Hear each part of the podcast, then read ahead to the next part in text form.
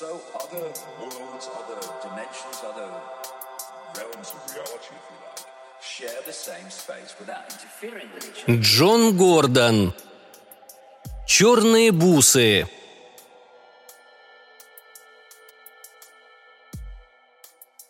Ричард Аппиан, вальяжно развалившись в кресле и потягивая коктейль из бокала, делился со своей подругой планом ограбления. «Едва ли это будет трудно», – рассуждал он. «Хотя и достаточно рискованно, чтобы оказаться забавным». Анжела любовалась ленивой грацией его движений. Он действительно был красив. Коротко стриженные медные волосы, мощная шея, широкие плечи – Атлетическое сложение усиливало его привлекательность. Он знал об этом и умело этим пользовался, мгновенно отодвигая на второй план любого, кто оказывался с ним рядом. С первого взгляда могло показаться, что его бледно-голубые глаза светятся дружелюбием, но лишь до тех пор, пока не замечаешь внезапно и запоздало высокомерную усмешку Ричарда Аппиана. В такие моменты его лицо пугало Анжелу. «Рикки, – спросила она дрогнувшим голосом. «Неужели в доме этой пожилой леди хранится что-то особенное?» «В ее доме полно сокровищ», – ответил он. «Он уже пятьдесят лет стоит нетронутым. Тебе там понравится». Анжела тоже так считала. Прошлое казалось ей неисчерпаемым источником тайн и загадок. Даже ее несколько старомодная одежда выдавала в ней этот интерес – но она знала, что Ричарду нравится, когда женщина выглядит по-настоящему женственной, то есть робкой и беззащитной. И он сам признался, что именно скромная простота ее наряда, облегающий лиф и широкая юбка, и привлекла его поначалу. А еще странные обстоятельства их знакомства. «Черные бусы!» – вдруг воскликнул он. «У нее обязательно должны найтись бусы из эбенового дерева!» «Но это же такая древность», — возразила она. «Викторианская эпоха». Эти слова зацепили что-то в ее душе, какое-то полудетское воспоминание. Анжела на мгновение представила себя с двойной нитью тяжелых черных бус, опускающейся почти до талии. «Ты опять угадал мои мысли», — призналась она. Улыбка, обычно появляющаяся и исчезающая с быстротой фотовспышки — задержалась на лице Ричарда, показывая идеальную белизну его зубов. Он с такой восхитительной непринужденностью расположился в тени навеса, что ее сердце на мгновение остановилось, к чему она за последнее время привыкла, а потом бешено застучала, так что она едва не задохнулась, становясь в его глазах и вовсе трогательно беззащитной. «Но ведь на самом деле тебе там ничего не нужно, Рикки», Тихо проговорила она, повернувшись к широкой лужайке, укрытой спасительной тенью деревьев. «Мне нужно все», — заявил он. «И я хочу, чтобы ты пошла туда вместе со мной». «Но зачем?» Они сидели в тени кипариса во дворе дома. Даже здесь ему пришлось надеть темные очки, чтобы защититься от яркого солнечного света, и потому ей никак не удавалось поймать выражение его глаз — «Зачем тебе это, Рикки?» «Затем, что мне будет приятно». Спрятавшись за очками, он пристально смотрел на нее, то время как на губах застыла любезная улыбка. «Затем, что ты так ни разу и не позволила мне проводить тебя домой». «Я бы с удовольствием». Анжела устало прикрыла глаза. Ей надоело оправдываться за то, что она не пускает его дальше дверей. «Но там так мало места тебе не понравится». Она и сама очень долго привыкала к темноте и тесноте своего дома, а он хотел знать о ней слишком много, включая и то, что она желала бы сохранить в тайне. Ричард, не отрываясь, смотрел на нее. Она сидела прямо, положив одну руку на подлокотник кресла, а другой держа бокал за самый ободок, да так, как будто он был слишком тяжел для ее тонких пальцев. Ее бледность только подчеркивала красоту черных глаз, скользнувших мимо Ричарда, чтобы взглянуть на дом. Он всегда жил здесь. Это был его дом. Проще и удобнее участвовать в семейном бизнесе, если ты живешь с родителями в привычных, подходящих для тебя условиях. Но сейчас Чтобы произвести нужное впечатление, он сказал «Дом миссис Грейсон еще просторней, и весь он будет принадлежать только нам двоим». «Но там же будет темно», даже не глядя на него, она видела его насквозь.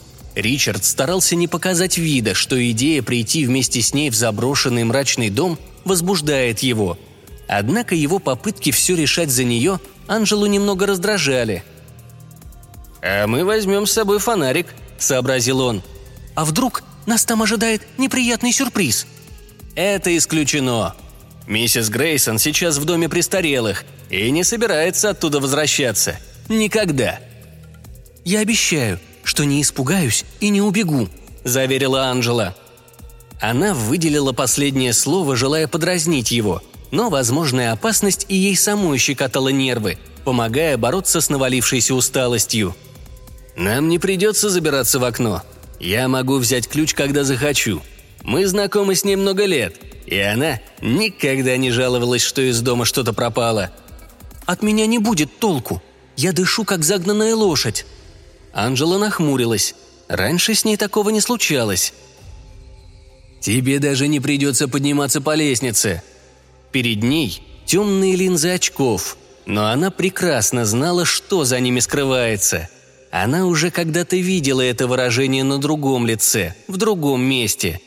Анжела опустила глаза, позволив ему и дальше выдавать свои планы – «Весь этот огромный дом будет наш. Я понесу тебя на руках по темной лестнице». Он запнулся.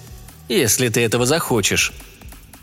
Не дождавшись ответа, Ричард принялся оправдываться. «Ведь я уже однажды нес тебя на руках».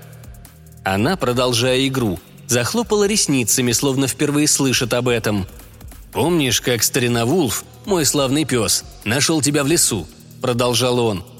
Ты лежала среди опавших засохших листьев, и он поначалу решил, что ты тоже умерла. Мы так решили». «Но я же просто спала». Она отвела взгляд. «Там было так уютно». «Откуда я мог знать? Я поднял тебя, и ты была легкая, как пушинка». «Тебе просто показалось. Ты же такой сильный». Анжела задумалась. Стоило ли говорить это – ведь некоторые мужчины почему-то не любят, когда им напоминают об их силе. «Так ты меня и разбудил». «Ты проснулась вовсе не от того, что я дотронулся до тебя». «Может и так, но я почувствовала твое дыхание на своей шее». «Просто я вдруг заметил, что там пульсирует жилка». «А я почувствовала твое дыхание, захотела отвернуться и проснулась». «Странная встреча», – заключил он. Ричард смотрел, как она молча поднимает бокал с красным вином. Вино казалось темнее ее губ. Он дерзнул предложить. «Может быть, в гардеробе миссис Грейсон найдется платье, которое тебе понравится. У нее была дочь». «Черные бусы», — напомнила она. «Бусы и ничего больше». Ричард чуть слышно вздохнул и отвел взгляд – он умел добиваться своего, а она не очень-то и упорствовала. Где-то неподалеку прошуршал по гравию автомобиль. «Это мама», — сообщил Ричард.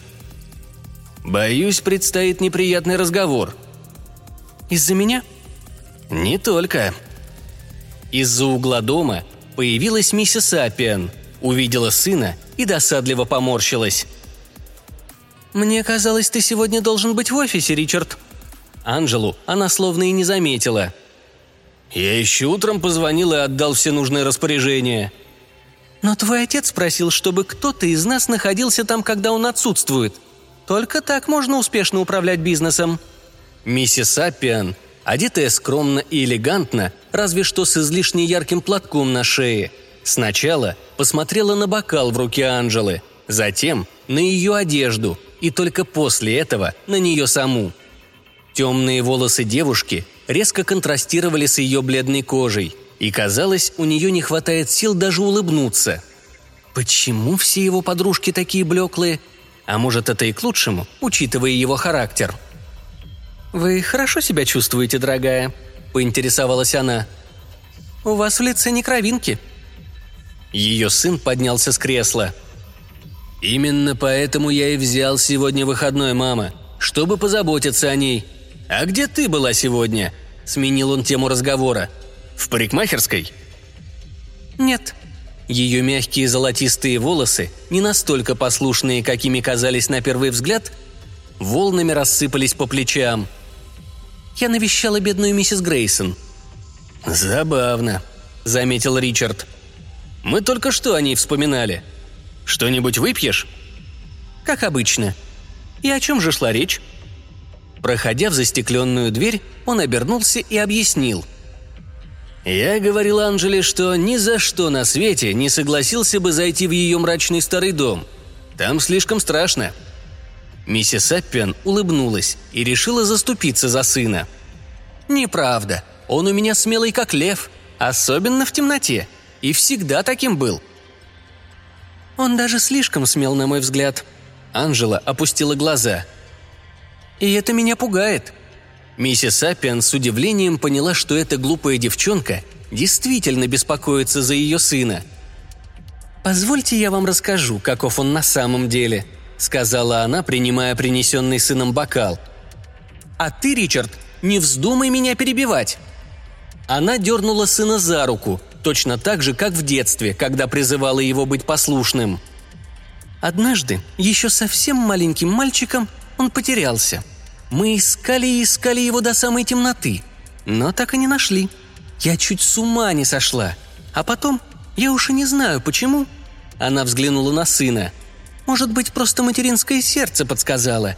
Но я решила, что он наверняка болтается возле дома миссис Грейсон, хотя та и уехала на выходные – и мы действительно нашли его там, сидящего на ступеньках лестницы в большом пустом зале, темноте, в одиночестве и, представьте себе, собиравшегося остаться там до утра. Ричард рассмеялся. «Вот видишь, Анжела, в душе я вор, взломщик».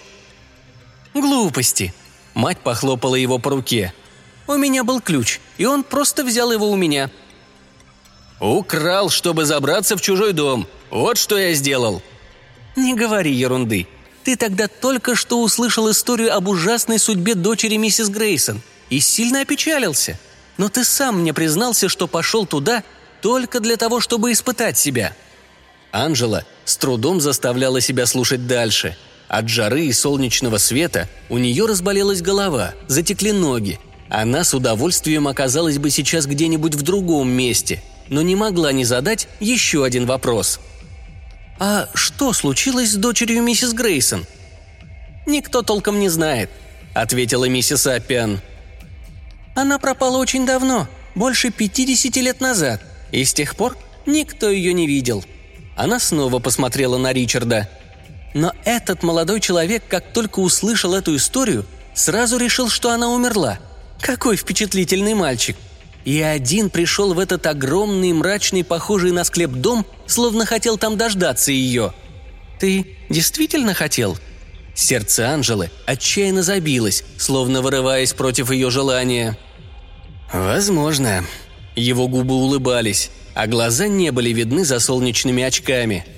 Кто теперь может сказать, как все было на самом деле? «Он был таким слабым и бледным», — добавила миссис Аппиан — в это трудно поверить, глядя на этого бизона». «Я тоже бледная». Анжела и сама понимала, что улыбка у нее получилась жалкой и слабой. «Да, выглядите вы неважно», — согласилась миссис Аппиан, но за ее заботливостью скрывалась другая цель. «Почему бы тебе не проводить ее домой, Ричард? Видно же, что девушке необходимо отдохнуть. А потом ты мог бы заехать в офис, чтобы не расстраивать отца», Ричард не проявил никакого желания выйти из машины, когда высадил ее у подъезда многоэтажного дома. Лишь тень недовольства пробежала по его лицу. «Когда-нибудь ты сама пригласишь меня», – произнес он. Как раз этого Анжела и не могла сделать. Кое-что ей приходилось скрывать, чтобы окончательно не потерять его. Девушка лишь улыбнулась, но ничего не ответила. Потом, дождавшись, когда он уедет, она повернулась спиной к дому и направилась туда, где между высотными зданиями спряталась крохотная церковь. Скамейка в углу кладбища стала для нее постоянным местом отдыха, когда после встреч с Ричардом тяжесть сковывала ноги. Анжела могла бы часами сидеть вот так, в полудреме, ни о чем не думая. Но сегодня ее туманные мысли крутились как в водовороте вокруг одной загадки. Она никак не могла понять, чем же Ричард Аппиан так привлекает ее. Она легонько коснулась горла. Когда-то давно один сильный мужчина причинил ей чудовищную боль. Сейчас она чувствовала, что ее опять неудержимо тянет к другому мужчине. Человеку, настолько бессердечному, что он способен ограбить несчастную пожилую женщину. А сама Анжела не находит сил даже для того, чтобы отказаться помогать ему. Уже смеркалось, когда Ричард снова заехал за ней к тому же дому. Он был возбужден тем, что им предстоит, и лишь коротко поинтересовался, как она провела время. «Я отдыхала», — ответила она. Сидела среди опавших листьев. «Как тогда, в первую нашу встречу?» Он обхватил ее холодные пальцы своей горячей ладонью. «Ты боишься?» Анжела кивнула, но ничто уже не могло заставить ее повернуть назад. Это было необходимо сделать, чтобы они и дальше оставались вместе. «Где же этот дом?» – спросила она. «Ты, наверное, видела его раньше. Он довольно большой». Когда они ехали по широкой улице, обсаженной высокими ветвистыми образующими арку деревьями, ей действительно начало казаться, что она знает это место – «Но мы не станем останавливаться прямо здесь», – предупредил Ричард. «Нас могут узнать». Он проехал дальше и припарковался на соседней улице. Скрываясь в тени деревьев, они шли обратно. Он обнимал ее за талию, так что со стороны их можно было принять за прогуливающуюся влюбленную парочку. Но Ричард так и не поцеловал ее. Никогда они отыскали калитку, ведущую в сад – никогда продирались сквозь заросли кустарника. Здесь Анжела остановилась, глядя себе под ноги. «Опавшие листья», – тихо сказала она. «Чувствуешь, как они пахнут?» Ричард вдохнул запах прелой листвы. Анжела подняла голову, посмотрела ему в глаза, и их губы встретились. «Ты нашел меня лежащей среди опавших листьев», — напомнила Анжела, когда их губы разъединились, и добавила словно в постели. Он почувствовал, что она дрожит, то ли от испуга, то ли от желания, и осторожно подсказал. «Там в доме есть кровати». «Посмотрим», – прошептала она. Луна висела низко над горизонтом. Сквозь облака пробивалось достаточно света, чтобы рассмотреть серый фасад здания. Окна глубоко утопленные в стены. Дверь спряталась в тени под навесом над крыльцом – Ричард достал ключ. «Никто нас не заподозрит», — объяснил он. «Потому что я разобью окно, и все будет выглядеть как обычное ограбление». Анжела почти не слышала его. Так громко стучало ее сердце. Теперь, когда пути назад не было, она почувствовала отчаянную решимость. Перед ними находился пустой холл, похожий на погруженную в полумрак церковь. И хотя Ричард постарался бесшумно закрыть за собой тяжелую дверь, та все же скрипнула, и эхо пробежало по залу с мраморным полом. «Все это наше», – тихо произнес он. «Мы можем выбрать любую вещь, какую только пожелаем». «Черные бусы», – упрямо повторила она. «Я хочу черные бусы». Сердце бешено колотилось в груди, как будто она только что поднялась на высокую гору. Он повернулся и увидел, что она опирается о стену, едва держась на ногах. «Не нужно бояться», — сказал Ричард с мягкостью, которая иногда проявлялась в нем, когда никто не противился его желаниям. «Мы здесь одни». «Отнеси меня наверх», Анжела испугалась, как бы он не догадался по ее сдавленному дыханию, что у нее попросту не хватает сил подняться по лестнице самостоятельно.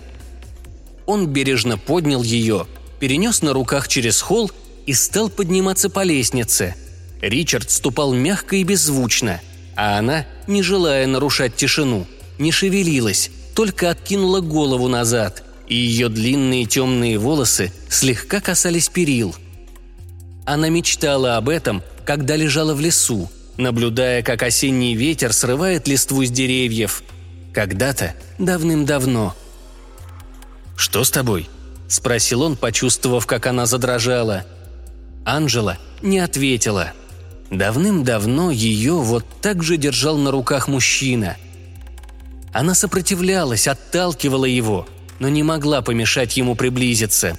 Его лицо с высоким лбом и пронзительными глазами нависало над ней, и его рот отыскал ее губы. Слишком слабая, чтобы бороться, она лишь смотрела на темные ветви деревьев, а его мягкие влажные губы коснулись ее шеи. Она вскрикнула от внезапной острой боли, и деревья склонились над ней, когда она проваливалась в темноту. Это случилось много лет назад. «Ты разбудил меня», – прошептала она. Он хмыкнул, не понимая, что она имеет в виду – я спала в лесу гораздо дольше, чем ты можешь себе представить. Постели запавших листьев погружала ее все глубже в темноту, и она тихо лежала год за годом. Так что корни деревьев опутали ее и удерживали в земле. Тот мужчина оставил ее там. А потом пришел ты, Рикки, и разбудил меня. Они поднялись на второй этаж и пошли по длинному темному коридору – Анжела, как в детской игре, провела пальцами вдоль стены и нащупала дверь. «Это здесь». С легким щелчком, едва слышным в тишине дома, повернулась дверная ручка. Они вошли в комнату. Причудливый блик лунного света лежал на стене напротив туалетного столика, словно поджидая их. Анжела обвела руками его шею и поцеловала в ухо. «Черные бусы», — снова прошептала она. Затем выскользнула из его рук и направилась навстречу лунному сиянию. Ричард услышал звук открывающегося ящика комода и ее негромкое удивленное восклицание. Он хотел подойти к ней, но она попросила подождать. Тихо прошелестело падающее на пол платье, а затем зеркало на туалетном столике повернулось, и мертвенный свет луны выхватил из темноты ее фигуру. Анжела – стояла обнаженная, бледная и едва различимая. На ее груди висели две нити черных бус, оканчивающиеся в тени на животе. Она позволила ему отнести себя на кровать. «Черные бусы», – догадался он. «Ты знала, что они здесь есть». Она рассмеялась и притянула его к себе. «Это моя комната», – сказала она. «Ты привел меня ко мне домой». Она не стала объяснять. Да Ричард бы все равно и не понял того, как медленно возвращалась к ней память, пока он нес ее по коридору и по лестнице. Его рука касалась ее холодного тела и теряла собственное тепло, а все вопросы вылетели у него из головы. Он перевернулся, оказавшись сверху, и вошел в нее, а она протянула руки и обняла его, словно хотела поцеловать. Но когда голова Ричарда судорожно отклонилась назад, ее губы с негромким стоном прижались к его шее. Он так и не сообразил, что произошло. Острая боль от укуса только усиливала наслаждение. Так и не попытался помешать ей. И она выпила его кровь. Всю, до последней капли. Сердце Ричарда сначала забилось сильней и отчетливей, потом все реже и тише – пока, наконец, совсем не остановилась. Анжела оставила его в тишине ночи и с еще не высохшей кровью на губах выскочила из дома своей матери, чтобы вернуться туда, где она спала на постели из опавших листьев –